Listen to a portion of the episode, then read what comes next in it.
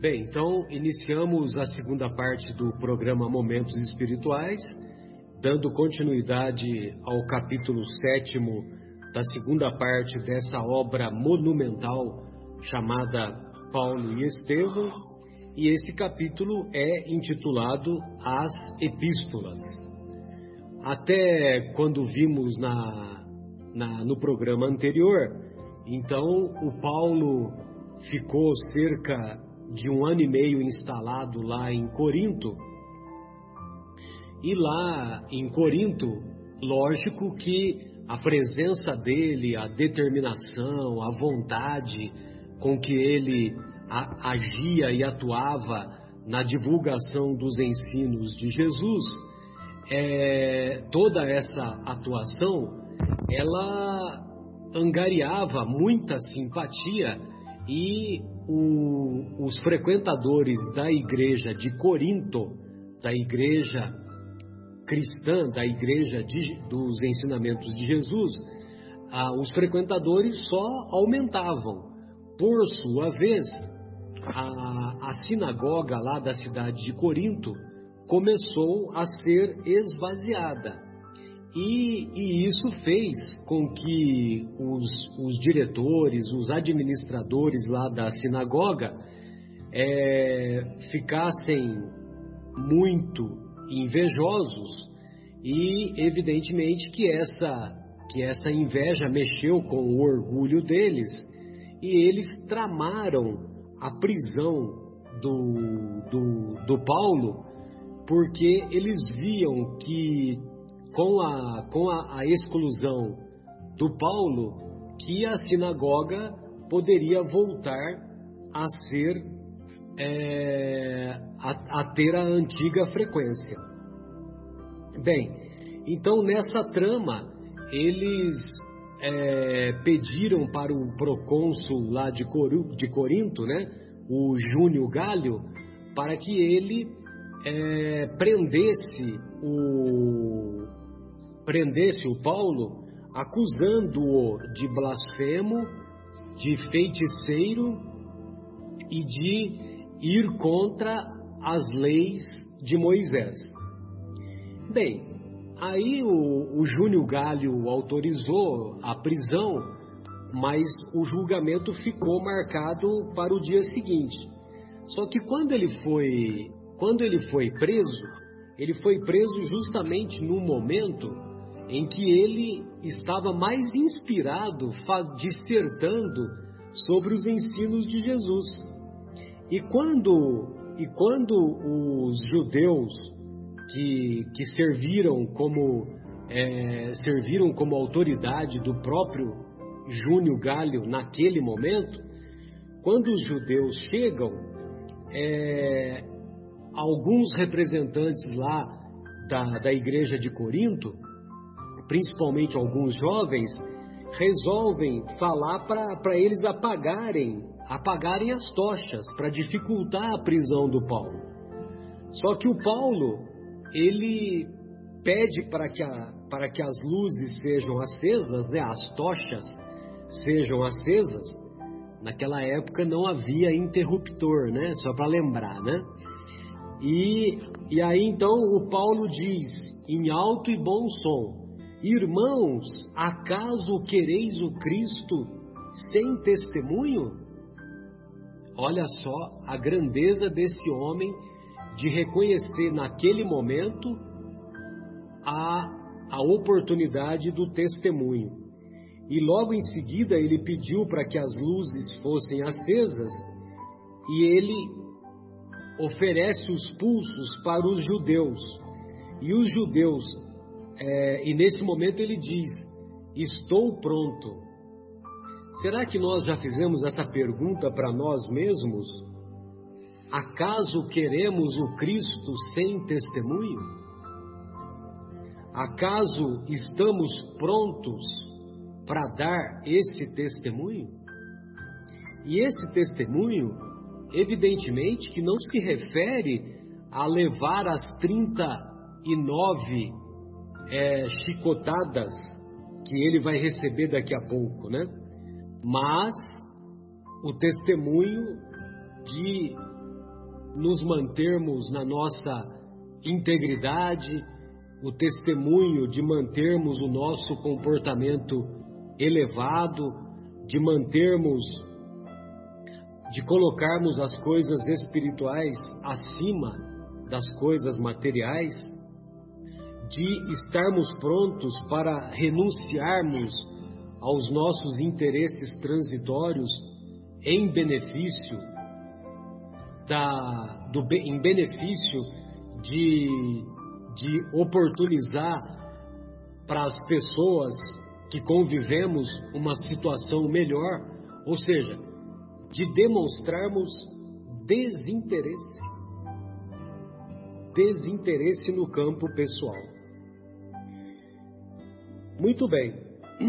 Aí o Saulo, o Paulo, ele foi conduzido até a, até uma prisão, só que no trajeto ele ainda tem ele ainda tem a coragem de dizer o seguinte: Irmãos, regozijemo-nos em Cristo Jesus, estejamos tranquilos e jubilosos, porque o Senhor nos julgou dignos, nos julgou dignos de dar esse testemunho.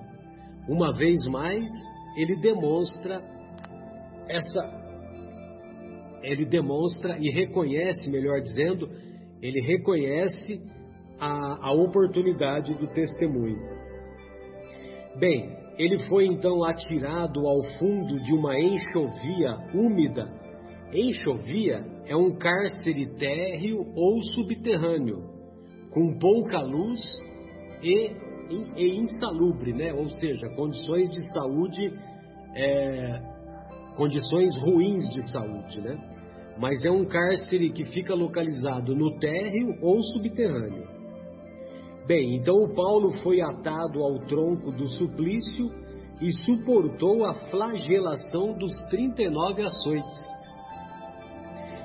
E é curioso que o, o carrasco que dá os 39 açoites, se ele errar o número, né, se ele der 40 açoites, ele é que vai receber os 39 açoites. Porque não pode ser nem 38 nem 40, tem que ser 39 açoites. Então o Paulo suportou a flagelação e ele se reconhece como surpreso. Ele próprio estava surpreendido de experimentar essa nova confiança no Cristo. Ele próprio se reconhecia portador daquela serenidade que ele enxergara lá na primeira parte do livro, quando ele prendeu os, os apóstolos de Jesus, principalmente Estevão, que ele não somente prendeu, como foi o responsável pelo martírio. Nessa prova rude e dolorosa, ele compreendeu com alegria, ele compreendeu com alegria que havia atingido a região de paz divina no mundo interior que Deus concede a seus filhos depois das lutas acerbas e incessantes, por eles mantidas na conquista de si mesmos. Olha só, essa, essa, é, essa conquista de si próprio, essa conquista de si próprio é uma luta árdua e incessante, ou seja, não tem trégua não tem intervalo de repouso, não tem, é, vamos dizer assim, sossego, sombra, água fresca. Nós é que nos iludimos achando que tem esses intervalos, mas o correto é nós encararmos essas, essas lutas acerbas e incessantes, nós a encararmos, as encararmos como é, como perenes, lutas perenes, sem intervalos, sem intermitências. Um pouco adiante, ele reconhece que ele experimentou o seu primeiro grande êxtase. Ou seja, lá em Corinto, na comunidade que, que lhe, lhe era tão grata ao seu coração, porque era a cidade natal de Abigail e de Estevão, trabalhando por um tempo maior na edificação da igreja de Corinto, lá ele experimentou o seu primeiro grande êxtase. Não mais ouviu os sarcasmos dos algozes, sentiu que sua alma dilatava-se ao infinito. Dilatava-se ao infinito. Todos sabemos que o perispírito tem essa propriedade da expansibilidade. Então, todos nós que já participamos de reuniões mediúnicas, nós já já sentimos essa essa propriedade do perispírito, essa propriedade de, de expansibilidade, né? Ou seja, nós parece que nós estamos alçando voo, que nós que o nosso espírito está se dilatando tanto tanto para os lados quanto para a parte superior, vamos dizer assim. E o Paulo experimentou essa sensação que certamente que a sensação dele foi muito maior do que essa que nós poucas vezes tivemos nas reuniões mediúnicas.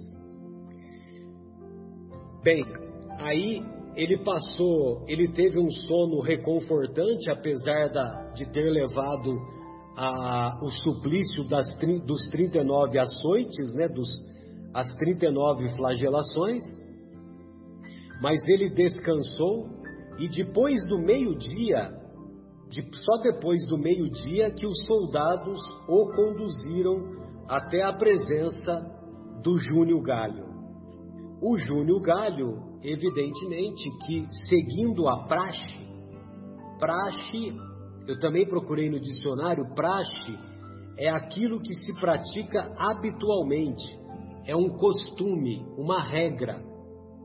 Então, de acordo com a praxe, o procônsul Júnior Galho ele só poderia é, ouvir as partes em litígio, é, ouvir as duas partes em litígio, né? tanto os acusadores quanto os defensores.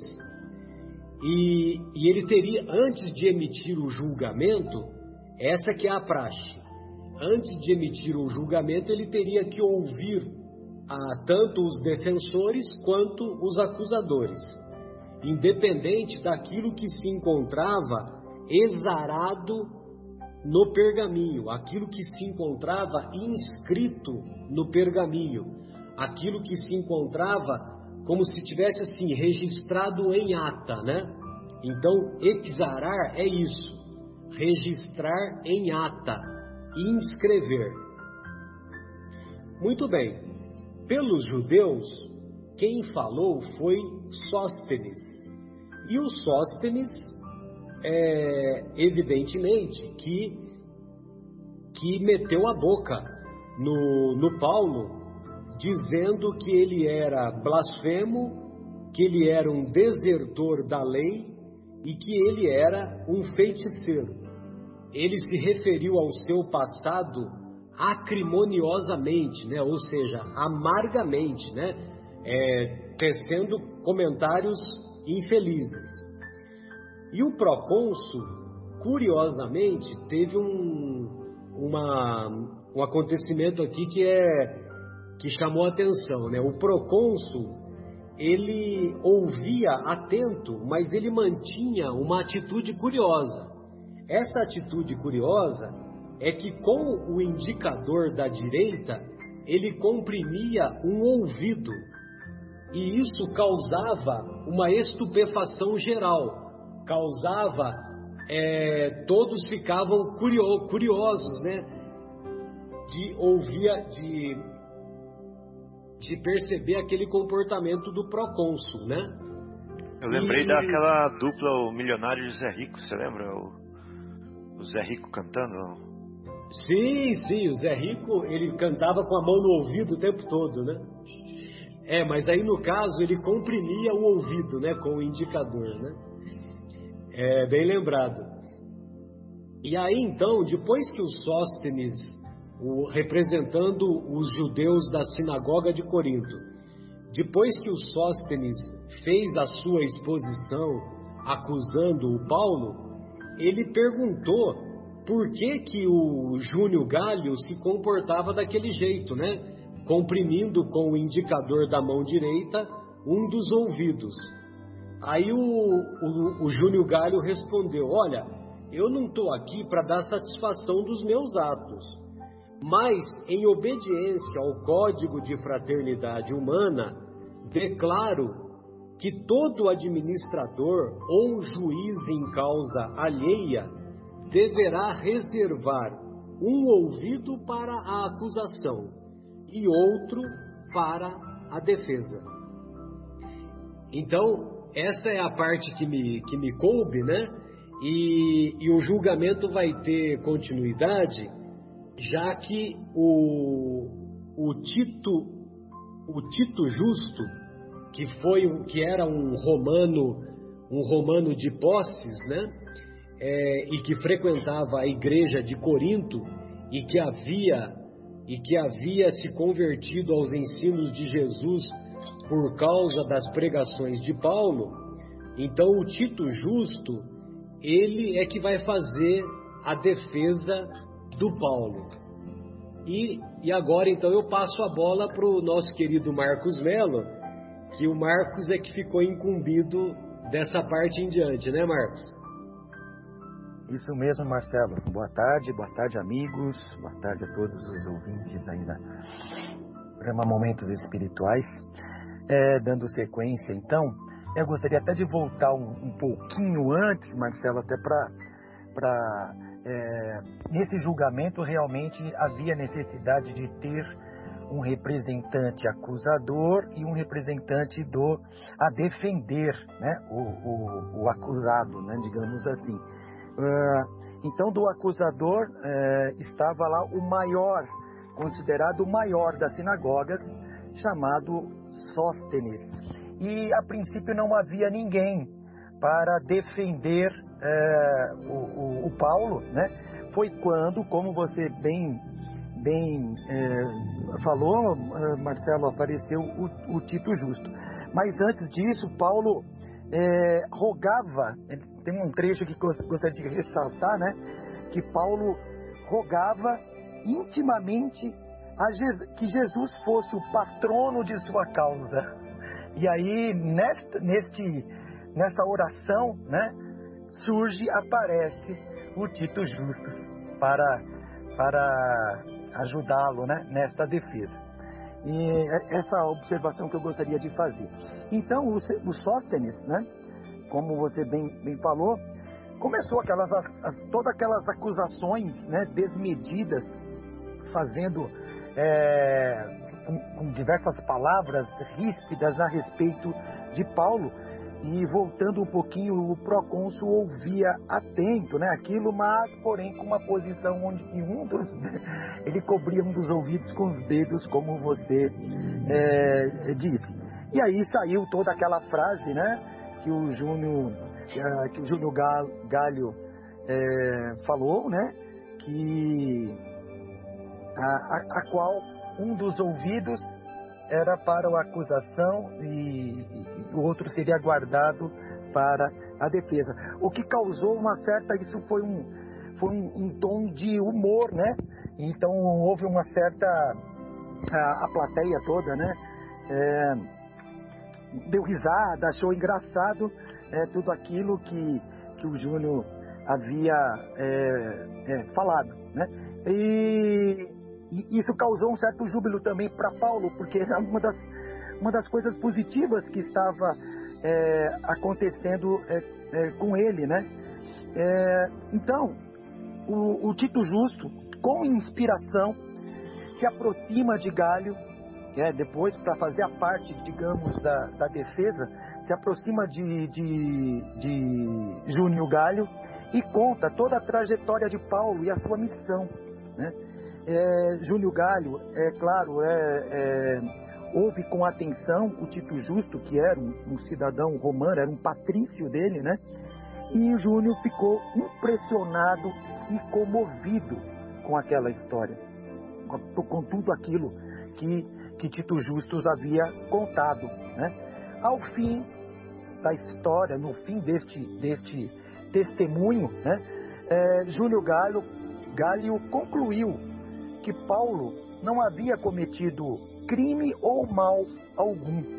E, e mais, que os judeus deveriam ver o belo trabalho que ele fez, ou que ele estava fazendo na igreja de Corinto, né, antes de fazer qualquer acusação injusta.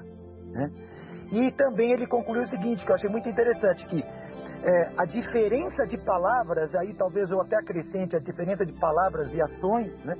É, desculpa, de palavras e ideias, é, não justifica a violência. Então a diferença, ela também teria que ser respeitada, né? palavras do, do Júnior Galho. Sob aplausos, então, é, Galho declara Paulo livre, em plena liberdade. Aí o que acontece, né? É, Sóstenes, é, evidente, né? O, e os judeus não gostaram, houve muitos apupos, Sóstenes vai se retirando. Porém, não havia apenas judeus naquela assembleia, tinham muitos gregos, simpatizantes do movimento cristão, é, simpatizantes de Paulo. Sóstenes estava saindo da assembleia, descendo as escadas. Houve um certo tumulto onde os, os gregos, a comunidade grega, cercou o Sóstenes e, e, e começou a agredi-lo. E, e, e, Galho não, o, o Júnior Galho poderia é, impedir aquilo, mas ele não o faz. Ele entra para dentro do, do, dos seus aposentos, enfim, e deixa aquilo acontecer, porque ele fala o seguinte: né, é, Sóstenes é, não tomou cuidado com as palavras e agora ele teria que tomar cuidado com sua, a sua a, a, o seu corpo, né? Porque ele iria sofrer as consequências. A sua integridade, é. A sua integridade, muito obrigado, Marcelo, isso mesmo. É, então, nessa saída, Sóstenes começou a ser é, agredido e Paulo intercede por ele. Olha só que, que, que, que, atitude nobre. Ele vai até as escadas da saída e grita, né, ou, ou, fala, em, em, em brada, né, no caso, né? Irmãos, apaziguai-vos por amor ao Cristo. Isto, é, o efeito foi praticamente imediato. A turma toda né, parou né, de agredir, cessaram os rumores, pararam de agredir o Paulo, ah, o, o Sóstenes, desculpa, e Paulo vai ao socorro dele, cujo o rosto já estava inclusive sangrando. Então Paulo e os, e os seus, é, os seus ajudantes, né, é, socorreram Sóstenes, levaram ele é, para casa, lá para onde eles davam atendimento, e deram todas as assistências para o Sóstenes. Só que os judeus ainda iriam continuar maquinando, e continuavam ainda maquinando ou, ou iriam ainda continuar criando outros movimentos contra principalmente a figura de Paulo, quando Paulo comunica aos seus... Para surpresa de ninguém, eles iam continuar maquinando, né? É verdade. Para, para surpresa de ninguém, de ninguém, porque lembra que o Paulo fala que ele nasceu para uma luta sem trégua, né? Sem dúvida. É verdade, Marcelo. E, e Jesus havia falado isto, até, né? Eu não vim é, trazer a, a paz, trazer a espada, né? A espada que é, muitos iriam contra os seus ensinamentos e isso realmente causa muitas, muitas é, divisões, divisões de povos, divisões de guerra, é, de, de, de, de, ideias, né? Pessoas intolerantes não suportam né? a, a ideia do outro, o segmento do outro, isso acontece até hoje, né? a intolerância. E Jesus já havia feito esse alerta. E Paulo sofre com isso em todos os lugares que ele vai, porque as ideias do cristianismo vão ao contrário, não ao contrário. O, o, o, cristianismo, ele na verdade engloba tudo, mas os judeus não toleravam isso. Como nós falamos na semana passada, os judeus não, não, não toleravam que as palavras de Jesus ou que Jesus fosse uh, superior uh, ao de Moisés, ou seja, ele iria dar um complemento, ele iria trazer algo maior do que Moisés trouxe. Os judeus não, não toleravam isso, e é claro, o, o Paulo, por onde ele passava, ele iria ter muita resistência. E aí ele comunica que iria partir para a Ásia para atender os pedidos de João, né, o apóstolo, né, é, João, é, que precisava de ajuda para a fundação definitiva da igreja de Éfeso. Oi, oi Fábio. Não, eu fiz um sinal porque a Adriana está se despedindo. Ah, sim. Um abraço, Adriana. Vai com Deus. É, e, e, então, é, Paulo é, necessitava ir para Éfeso, né, lá na, na Ásia, aonde João estava tendo algumas dificuldades para fixação, fundação definitiva da igreja cristã. Né? É claro que os, os coríntios é, protestaram amistosamente, né? tentando demover o Paulo desta ideia, e Paulo, com aquela firmeza que ele tem, né, característica, explicou a necessidade de ir e, claro, prometendo retornar em breve. Os colaboradores ficaram desolados, mas compreenderam, ficaram desolados, inclusive, eh, principalmente a Febe, que era uma das colaboradoras mais assíduas dele, né? É, que o ajudava muito na, nessa, nessa igreja. E, e Paulo falou, poxa, não, não, não precisamos correr esse risco. A ilha dos judeus irá continuar contra nós e principalmente contra a minha figura. Então, era melhor que fosse para a Ásia e depois retornasse quando um pouco mais é, calmo, né? E dentro de um mês partiu para Éfeso. Ele levou com ele Áquila e Priscila, que, que o acompanharam na viagem para Éfeso. Na saída, Paulo pensou em tudo que tinha se passado em Corinto, nos lugares que ele tinha ido, locais que tinham sido é, vividos, visitados por Abigail e, e por Gesiel, né, Estevão. E então no porto ele teve toda essa lembrança e acontece uma coisa muito curiosa. No porto de Cesareia, antes da saída, Paulo raspa totalmente o cabelo.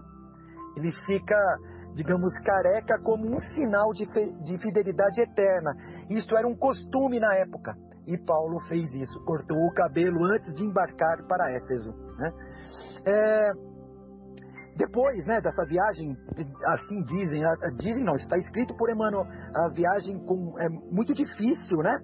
Eles chegam a Éfeso e aonde já começam a enfrentar os problemas torturantes, né? Também lá, ou então todos os locais que ele passasse iria ter esses problemas. Então lá também tinha problemas. João lutava contra as polêmicas, mas com a chegada de Paulo, é, Áquila e Priscila, é, com essa cooperação é, que foi para ele considerada imprescindível, voltaram é, a, a, a, as coisas a ficar no eixo, começaram a a ter corpo novamente a igreja de Éfeso.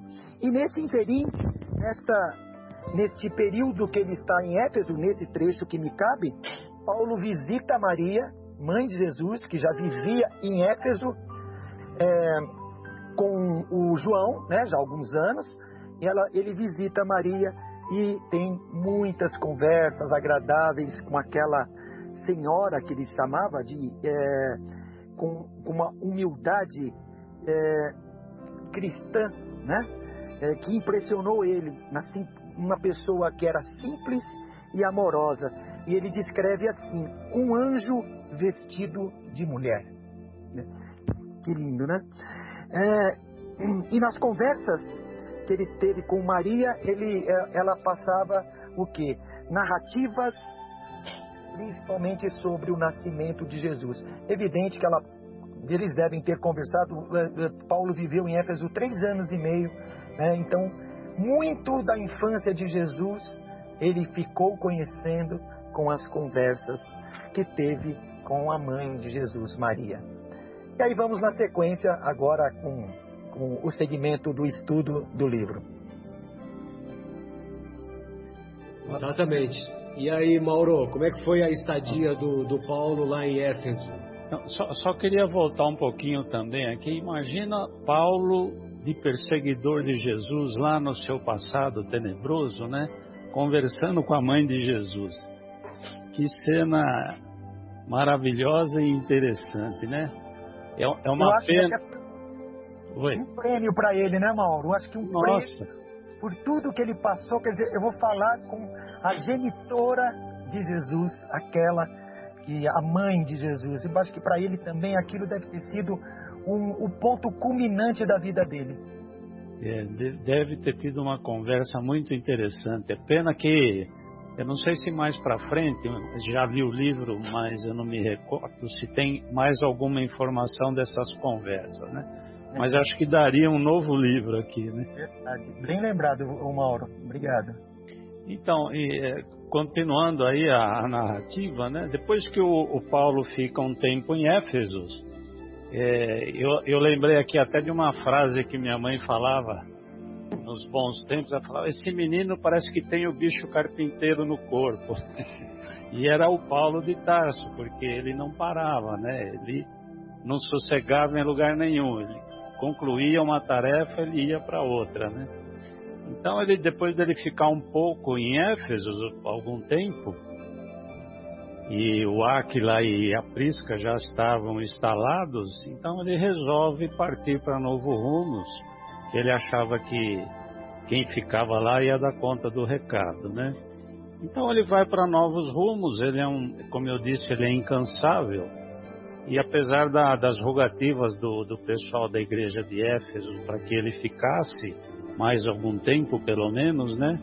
Mas ele tinha uma missão a cumprir que era levar os recursos que ele tinha arrecadado durante todo, aqui no livro fala durante alguns anos, é, recursos que ele arrecadou para levar para Simão Pedro em Jerusalém, para que desse mais conforto no trabalho lá de, de Simão Pedro. Conforto no sentido de melhor atender o povo que a, que a igreja de Jerusalém atendia. E aí ele parte então para Jerusalém. Eu, eu tive dando uma olhada, a distância de Éfeso para Jerusalém são quase dois mil quilômetros. Então eu imagino que ele deva ter feito essa viagem de barco, né? porque também é possível fazer pela por terra, mas a distância era muito grande. Então, é, a narrativa aqui não, não é específica, mas eu imagino que tenha sido de barco e a dificuldade de uma viagem dessa, né? Porque naquela época não tinha nenhum transatlântico para poder levar o povo, né? Então, ele vai para Jerusalém e no caminho ele também, como sempre, né, ele está sempre passando por alguns lugares e deixando seus ensinamentos. Então ele chega no porto de Cesareia e de Cesareia até Jerusalém, aí ele vai a pé, caminhando com seus dois acompanhantes, que é Silas e Timóteo, que é uma distância também de mais de 120 quilômetros. Quando, quando ele chega em Jerusalém, evidentemente ele estava muito abatido por todos os sofrimentos que ele ia tendo, por, pelos sofrimentos que ele teve no passado, pela, pela viagem desgastante também. E ele chega bem ao quebrado, e Emmanuel relata que apesar de todo o sofrimento e o desgaste físico dele, ele mantinha os olhos serenos de um discípulo fiel do Mestre Jesus. Então, ele chegando lá, ele entrega os valores que Emmanuel até diz que é uma pequena fortuna, né, para Simão Pedro esses valores significativos iriam ajudar em muito o trabalho que, que Simão Pedro que Simão Pedro desenvolvia eh, referente a ajudas aos necessitados na obra carinhosa do Cristo que era feita em Jerusalém, que era capitaneada pelo Simão Pedro. Então Pedro vê que o, o desgaste físico dele é muito grande que ele está muito magro, que ele está envelhecido, cheio de cicatrizes, e mas ele anima Pedro contando da imensa e, bo, e imensa e maravilhosa repercussão que as suas epístolas tinha junto às comunidades. Simão Pedro tinha notícia de todas as igrejas por onde é, Paulo tinha passado, por onde Paulo tinha mandado, melhor dizendo, as suas, suas epístolas, as suas cartas, e os comentários que todos faziam da, da enorme inspiração, inspiração que era de Jesus que essas epístolas levavam a todos. Essas notícias deixam é, Paulo de Tarso bem, bem feliz, né? E animado para continuar a sua jornada. Ele cita, inclusive, a receptividade que teve, ele cita algumas, algumas igrejas, ele cita os cristãos da Palestina, as igrejas de Jope, as igrejas de Antipatri, né? É assim que se pronuncia, Marcelo? Antipatride. Acho que é isso. Então, eu acho que é também, Mauro, porque eu tive a honra de, de conhecer esse nome pela primeira vez no Paulo Estevão, né? É. E, e, eu confesso que das outras, das outras vezes que eu havia lido, nem lembrava mais, né? É. Antipátride ou antipátride. Bom, é. isso é. Então, Paulo, com essas notícias alentadoras, ele vê que o trabalho está sendo frutífero, né? E isso anima mais ainda a continuar o seu trabalho de divulgação do, do Evangelho do Cristo. Então, Paulo passa alguns dias lá, repousa um pouquinho e o incansável Paulo sai de Jerusalém e vai novamente para Antioquia acompanhado de Silas e Timóteo. Chega lá depois de alguns dias, faz um breve descanso, mas já volta à sua tarefa novamente. E, e quando ele está é, em Antioquia, ele começa a receber muitas solicitações, muitas solicitações de auxílio, solicitações de ajuda. O pessoal está está a todo momento requerendo a sua participação, pedindo suas providências, seus esclarecimentos, suas visitas urgentes, enfim, todo tipo de demanda ele recebe é, das igrejas por onde ele tinha passado. É, eu, eu, aqui ele cita os locais, mas acho que não, não tem necessidade de a gente é, repetir porque a, as solicitações são de, de vários lugares.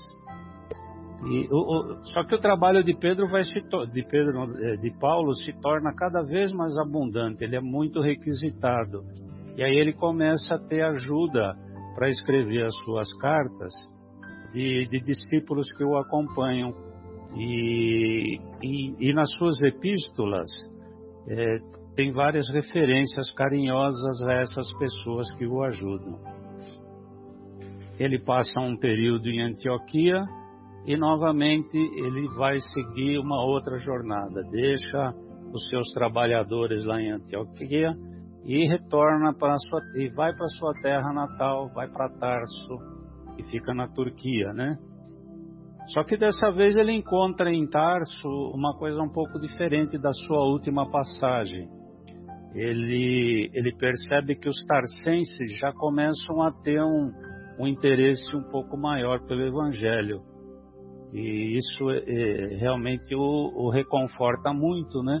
Porque é um sinal da frutificação do trabalho dele e num local onde ele era muito, não digo mal visto, mas no seu passado ele foi desprezado na sua primeira, na, na sua penúltima passagem, digamos assim, por Tarso, né? Onde ele era considerado até um dementado, né? Então, dessa vez, ele imagina que no seu íntimo ele fica feliz, porque ele já percebe que o ensinamento de Jesus já consegue chegar lá naquela região da Turquia.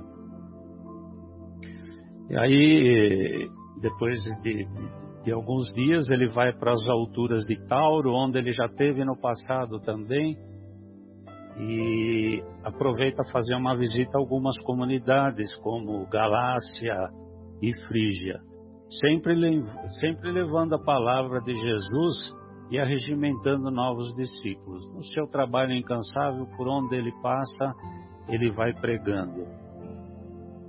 Mas de, de qualquer forma, em todos os lugares que ele passa, ele acaba encontrando uma certa dificuldade, eh, lutas e dores, apesar de algumas alegrias, o trabalho é, para Jesus é, sempre me fugiu a palavra aqui, mas é sempre é, tem que dar provas do trabalho, né? Então testemunho, as, o seu testemunho, boa, isso mesmo.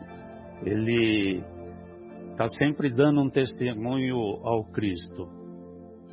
E é interessante a colocação que ele encontra os opositores normais, que são os israelitas, né? Que já são opositores naturais, porque os israelitas sempre se contrapõem aos ensinamentos do Cristo. Mas aí, aqui eu achei bem bonita essa colocação de Emmanuel, que ele também encontra cristãos indecisos e que oscilam entre as suas conveniências pessoais e as falsas interpretações.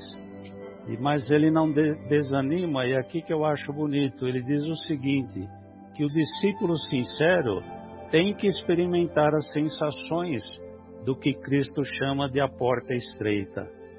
Então é uma contraposição entre seguir o Cristo ou seguir as suas conveniências pessoais. E assim se renova em esperanças no propósito de, de a tudo suportar e agir para edificar o, o trabalho de Jesus.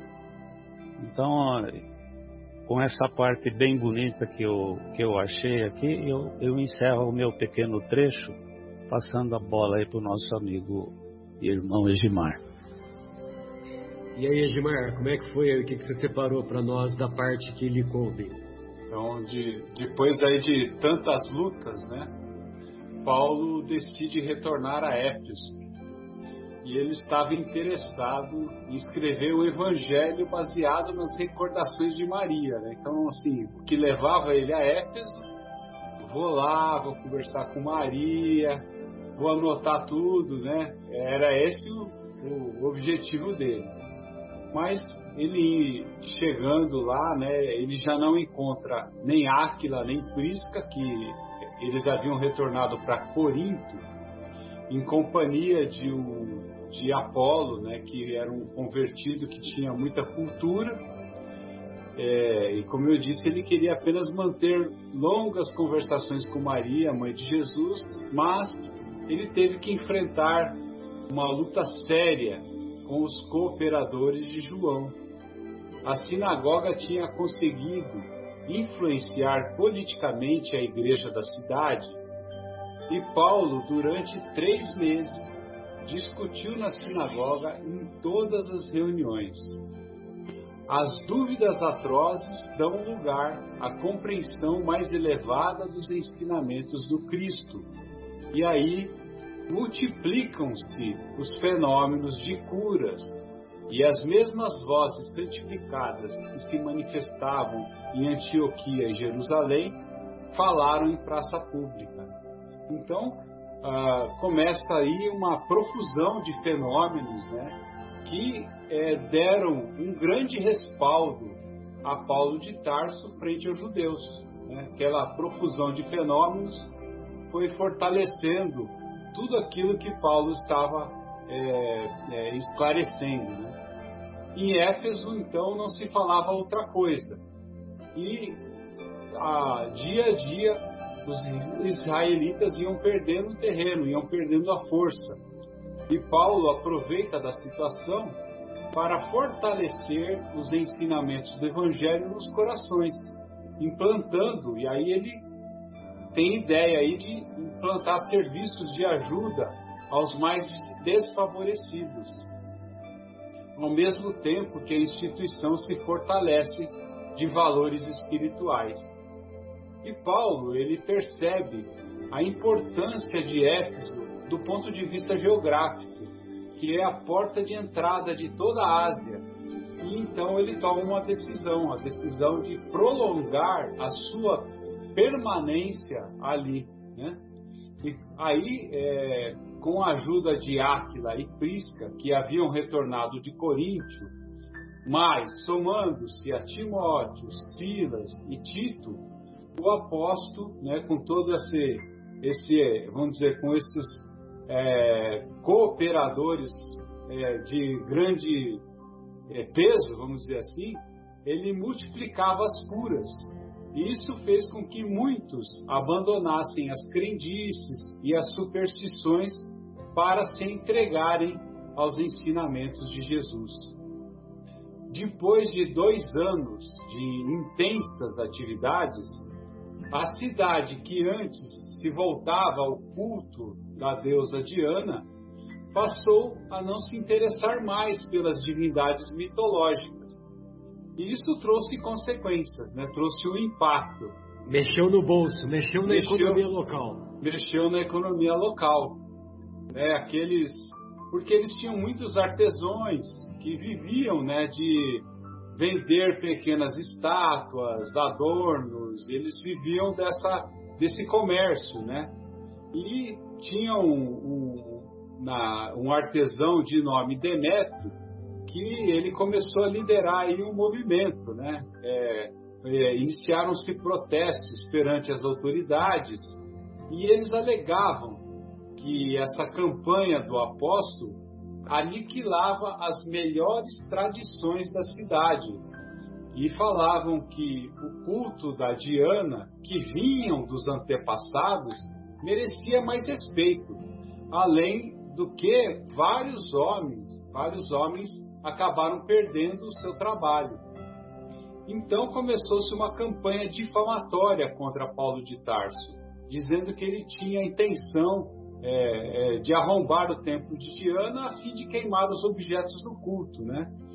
E uma boa parte do povo foi se envolvendo nessa narrativa, né? O Demétrio, eles foram envolvendo principalmente aquelas pessoas menos, é, mais, vamos dizer, propensas a, a, a, ser levada no bico, né? Vamos dizer assim. Já então, havia narrativa naquela época, né? Já havia narrativa naquela época. Não é nada, não é, não é só agora, não. e, e, esse movimento foi crescendo a ponto de que um dia, né, quando Gaio e Aristarco, que eles, esse, eles eram provenientes da Macedônia, eles estavam preparando o ambiente para as pregações da noite e uma multidão invade o teatro, né, pensando que Paulo lá estava.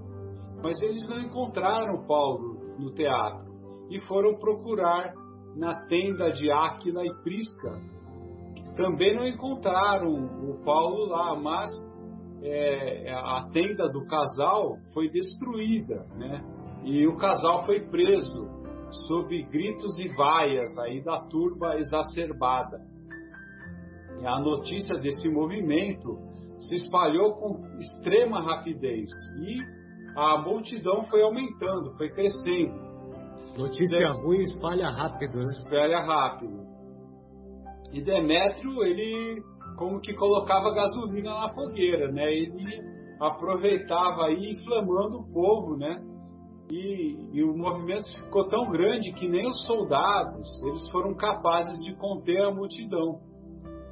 E, e Paulo, né, ele estava na casa de amigos e quando ele ficou sabendo dos fatos, né, o seu primeiro impulso foi de, não, eu preciso seguir eu preciso libertar os meus amigos que estão capturados, né? Ele queria é, é mas os, mas é, os seus amigos né, impediram que ele saísse. E como diz Emmanuel, né, essa foi uma noite muito dolorosa que ficaria é, marcada de uma forma, é, ficaria inesquecivelmente marcada na vida do Paulo. E ao longe se ouvia uma gritaria do povo dizendo, né? Grande é a Diana de Éfeso, grande é a Diana de Éfeso. Paulo queria esclarecer o povo na praça pública, mas foi contido à força pelos seus companheiros, né? Então a gente percebe que o Paulo ele não tinha medo de nada, né? Ele, por ele, ele ia lá defender, não queria nem saber, né? Mas o pessoal segurou ele aí e não deixou ele se expor nesse momento, né? Então era conseguiram contê-lo, né? Conseguiram contê-lo. E que naquele momento era a estratégia mais adequada mesmo. Mais adequada, exatamente. Porque não iria resolver nada. Né? Exato. Então era. Você vê que é uma isso. luta sem trégua, né? Uma luta sem trégua. uma luta sem trégua. Ele não tinha um momento de paz, né? Outra coisa que é importante, que eu estou me lembrando aqui, esse capítulo é as epístolas, né? E, e, desse, e da mesma maneira como, como as cartas de Paulo ficaram famosas por circularem os ensinos entre os seguidores de Jesus e entre também aqueles que não conheciam o Evangelho e passaram a conhecer o Evangelho, por sua vez, os judeus também se comunicavam entre si e aquilo que acontecia numa, numa comunidade era passado para as outras comunidades que chegavam até o centro do poder dos judeus, que era Jerusalém, né? Então é importante a gente ter esse contexto todo na cabeça, porque da mesma maneira que tinha a comunicação entre os cristãos, também tinha o ponto de vista dos judeus, porque os judeus eles se achavam injustiçados, né? Porque eles perdiam terreno por causa dos novos pensamentos, da, da, da divulgação dos ensinos de Jesus, aquela coisa toda. Só que eles não queriam saber de perder, de perder espaço, de perder poder, né? Então, por isso que sempre tinha essa reação. E essa reação também vai é, se firmando com, em outras comunidades em que, como Éfeso, é, tinha o culto aos deuses do paganismo, né? Em que eles também passaram a sofrer prejuízo as comunidades passaram a sofrer prejuízo na, na economia local, né? Então é, é bom a gente ter isso no, no contexto, né? Para os acontecimentos que virão é, ainda nesse capítulo e, nos próximos, e no, principalmente no próximo capítulo. É, ô, ô Fábio, e, e, aí, depois que tem grande é a Diana de Éfeso, grande é a Diana de Éfeso, e aí, o que, que acontece? O que, que ficou? Como você é, coloca para nós o, o, o, segmento que ficou reservado? Olha, é, todo super-herói, o ponto fraco dele é as pessoas que ele ama, né? Vocês lembram lá do filme do Homem-Aranha? Que eles pegavam a mocinha que o Homem-Aranha gostava, no, no filme do Superman. E se você quisesse realmente fazer mal para o super-herói, ataque as pessoas que ele ama, né? Então, aqui pegaram no, no ponto fraco do Paulo de Tarso, né? Eles trancafiaram Áquila e Prisca, né? É, juntamente com Gaio e Aristarco, e Aristarco, que eram amigos lá da Macedônia, e para ele isso é insu, foi insuportável. Isso foi insuportável, né? Ele não preferia que, fosse, que tivesse sido com ele, né? Exatamente, preferia que tivesse sido com ele. E se tivesse sido com ele, provavelmente ele continuasse em Éfeso. Mas como atacaram os dele, né? E dessa forma puseram em frangalhos a tenda lá de, eh, eh, de Aquila e Prisca, os levaram para Enxovia. Então para ele foi, foi o máximo já. E ele já falou assim: bom, aqui não dá para ficar mais né? Porque eles vão continuar atacando os meus e isso eu não suporto. Aí ele fala assim para o João, filho de Zebedeu, com os olhos mareados de lágrimas. Paulo que chorou poucas vezes, né? Como tudo isso me contrista, ou seja, me entristece. Aquila e Prisca têm sido meus companheiros de luta desde as primeiras horas da minha conversão a Jesus. Por eles eu devia sofrer tudo, pelo muito amor que lhes devo. Assim não julgo razoável que sofram por minha causa. Né? Bom, a sorte é que João, inspirado, disse assim: Olha, meu amigo, a causa do Cristo, né? Eles não estão sofrendo por você, eles estão sofrendo pelo Cristo. Né? Da mesma forma que você sofre pelo Cristo, eles também.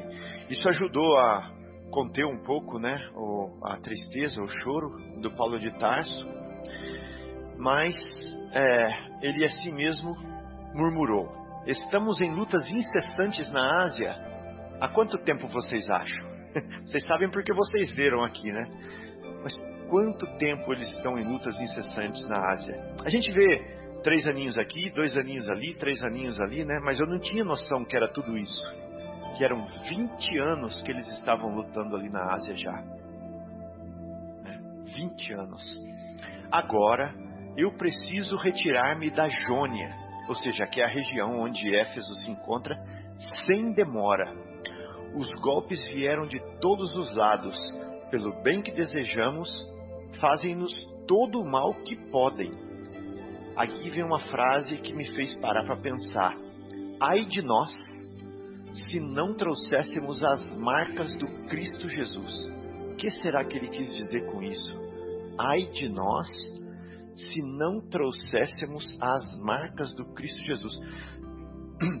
Sofrendo, né, esses golpes que vêm de todos os lados, pelo bem que eles desejam, eles recebem todo o mal que os, que, que os malvados podem, né? Ai de nós se não trouxéssemos as marcas do Cristo. Se não estivéssemos em sintonia com o Cristo. Exatamente. Se não trouxéssemos os sinais do Cristo, né? Se não trouxéssemos é, a experiência que nós vivemos com o Cristo, né? Essa força que criou em nós, essa bagagem que o Cristo nos deu. Ai de nós se não fosse isso. Né? Nós não suportaríamos tudo isso. Bom, aí ele estava tentando convencer o João, né? Estava tentando convencer, não, estava dizendo para o João que queria realmente é, se retirar, né? E João perguntou assim: Mas você não pretende escrever o Evangelho de acordo com as recordações de Maria? Né? Não foi para isso que você veio aqui? E ele falou assim: É verdade com uma serenidade amarga. Ou seja, estou sereno, né? Apesar do gosto amargo na boca. Entretanto, é forçoso partir. Aqui que vem uma frase super interessante também. Caso não mais volte, enviarei um companheiro para colher as devidas anotações. Ou seja, esse evangelho vai sair, né? E quem será o companheiro que ele vai enviar para fazer as devidas anotações de Maria né, e fazer esse evangelho segundo Paulo de Tarso com anotações de Maria? Quem será? Bom, deixa para as pessoas é, refletirem. Então, olha só. Aí ele faz uma pequena uma pequena grande. Aguardemos, aguardemos os próximos acontecimentos, né? Não percam. Exatamente. Então ele faz uma pequena grande é, é, confissão aqui, né? E que nos toca bastante. Eu acho que vale a pena lê-la na íntegra. Ele fala assim, é, porque é, João fala assim para ele: você poderia ficar conosco, né, insistindo. Aí o tecelão de Tarso fitou o companheiro com tranquilidade e explicou em atitude humilde: Não, eu tenho que realmente. Eu nasci para uma luta sem tréguas, que deverá prevalecer até o fim dos meus dias. Antes de encontrar as luzes do Evangelho, errei criminosamente, embora com um sincero desejo de servir a Deus. E também fracassei muito cedo na esperança de um lar tornei-me odiado de todos, até que o Senhor se compadecesse da minha situação miserável, comandando-me, não, chamando-me às portas de Damasco. Então, estabeleceu-se um abismo entre minha alma e o passado. Interessante, né, essa frase também. Quando ele foi chamado às portas de Damasco, quando ele teve a experiência com Ananias, ele não poderia mais voltar atrás. Esse é o abismo que se formou entre ele e o passado. Ele ficou isolado do passado, não tinha mais volta ali naquele momento. E ele não era mais aquela pessoa do passado, nunca mais. Abandonado pelos amigos da infância, tive de procurar o deserto e recomeçar a vida. Da tribuna do Sinédrio, regressei ao tear pesado e rústico. Quando voltei a Jerusalém, o judaísmo considerou-me doente e mentiroso. Em Tarso, experimentei o abandono dos parentes mais caros. Em seguida, recomecei em Antioquia a tarefa que me conduzia ao serviço de Deus. Desde então, trabalhei sem descanso, porque muitos séculos de serviço não dariam para pagar quanto devo ao cristianismo. E saí às pregações, peregrinei por diversas cidades, visitei centenas de aldeias, mas de nenhum lugar me retirei sem luta áspera. Sempre saí pela porta do cárcere, pelo apedrejamento, pelo golpe dos açoites. Nas viagens por mar, já experimentei o naufrágio por mais de uma vez. Nem mesmo no bojo estreito de uma embarcação tenho podido evitar a luta. Mas Jesus me tem ensinado a sabedoria da paz interior em perfeita comunhão com o seu amor. Que lindo, né? Essa palavra comunhão aqui é muito forte. Em perfeita comunhão com o seu amor. Ele faz aí quase um resumo da jornada É. dele, né? Exatamente. Por isso que eu achei interessante ler, porque é um resumo é, onde ele põe o coração dele nesse resumo. Né? Então é um resumo saboroso, é um resumo é, colorido né, da, do sentimento de Paulo. E João fala para ele assim: És feliz, Paulo, porque entendeste o programa de Jesus a teu respeito.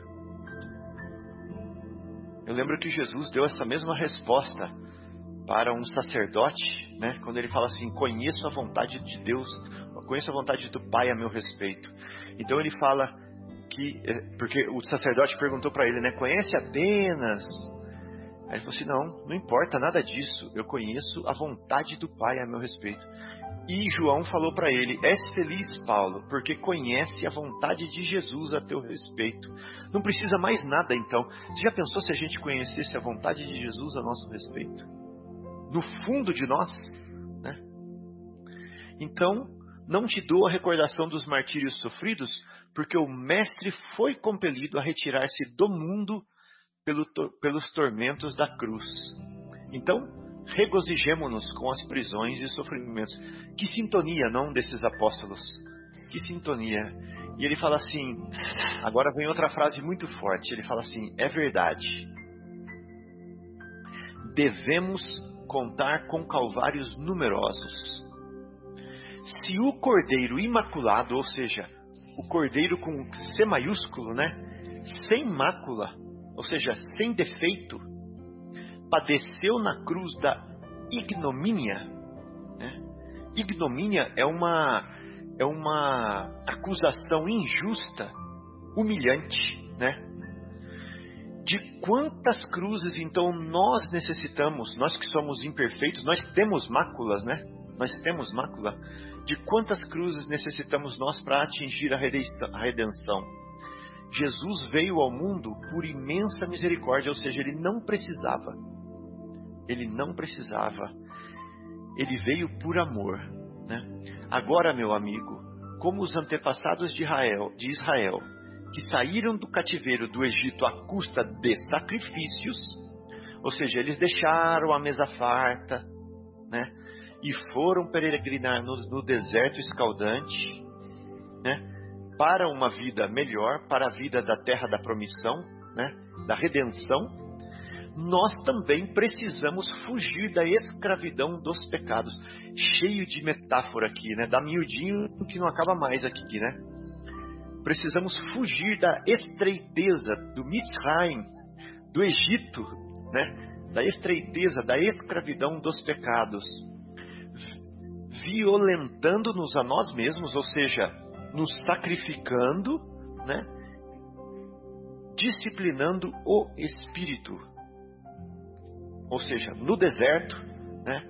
sacrificando os, pe os pecados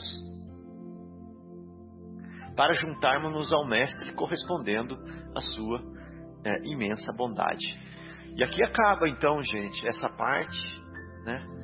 E fica aí é, para os próximos capítulos, né? A despedida de Paulo de Tarso, né? De Éfeso, de João e o que vem em seguida. Muito bom. Essa parte aí é praticamente um resumo da obra, né? Ao mesmo tempo que, que cada, cada oração, cada período aí, da, tanto, tanto do, dos comentários do Paulo anteriormente, quanto essas do João, né? Porque essa parte aí é o João que fala, né? É o João que fala, sim. Então é, então são são reflexões assim que o que o que me deixa mais assim comovido, sabe, o, o, o Fábio e amigos, é que a é preciso para nós conhecermos a vontade de Jesus a nosso respeito, é preciso estarmos em sintonia e em perfeita comunhão com Ele.